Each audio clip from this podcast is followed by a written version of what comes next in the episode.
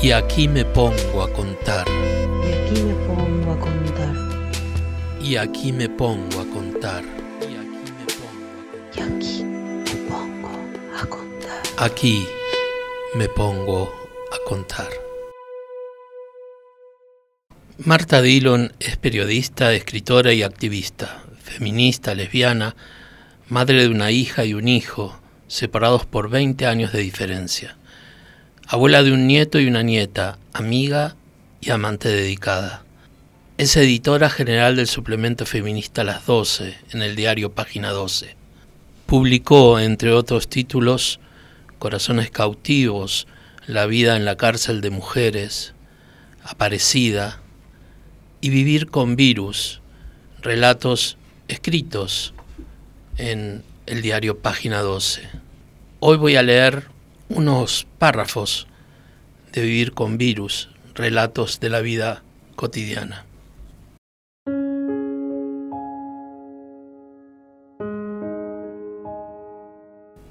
Que abra la boca y se caigan las palabras, que todas sean te amo, que los ojos tengan siempre un horizonte donde descansar y que más allá haya historias para jugar a ser creador y que todas se quemen al atardecer, y que sus cenizas se hagan estrellas en la noche para que los niños las cuenten en la cama.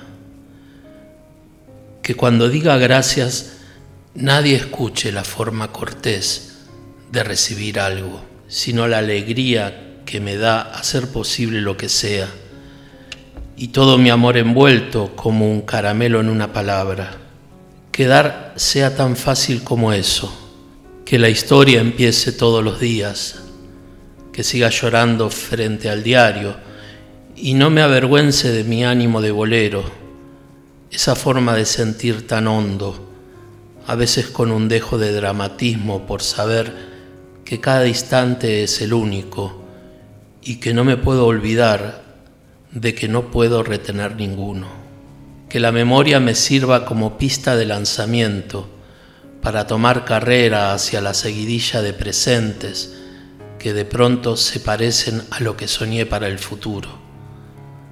Que mi deseo me siga haciendo trampas, que de tanto en tanto abandone el control de mis sentimientos y los deje empacharse a su gusto.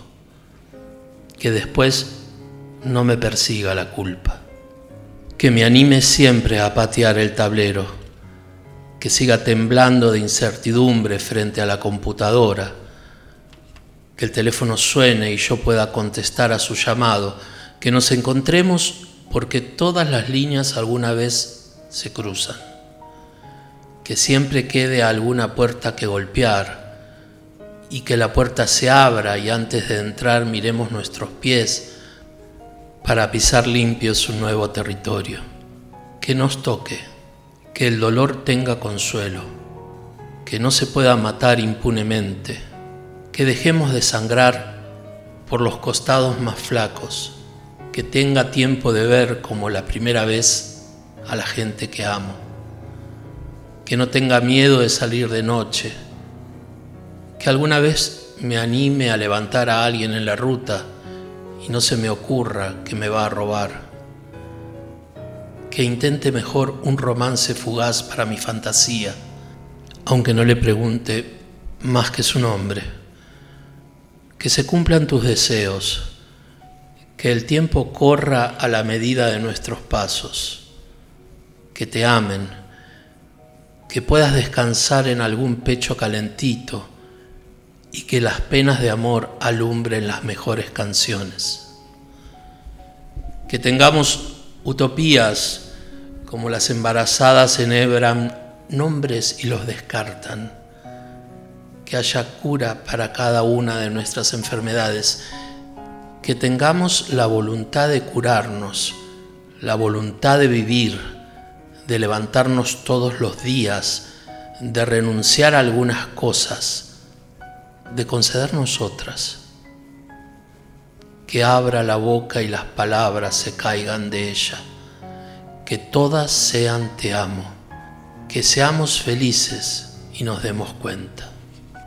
Las razones para vivir nunca son demasiado espectaculares. Nunca es una sola. Cuando una razón queda solita manteniendo a una persona, entonces seguro que la vida y la muerte se le atoran en la boca y la locura es un tocado en su cabeza. Para sostener todos los días necesitamos ir recogiendo razones fundamentales como caracoles en la arena, algunos maravillosos, otros vistos millones de veces, nada que nos deje marearnos. Vivir con virus. Relatos de la vida cotidiana. Marta Dillon. Y aquí me pongo a contar. Y aquí me pongo a contar. Y aquí me pongo a contar. Es parte de la red de podcast de El Baído. Y aquí me pongo a contar. Y aquí me pongo a contar.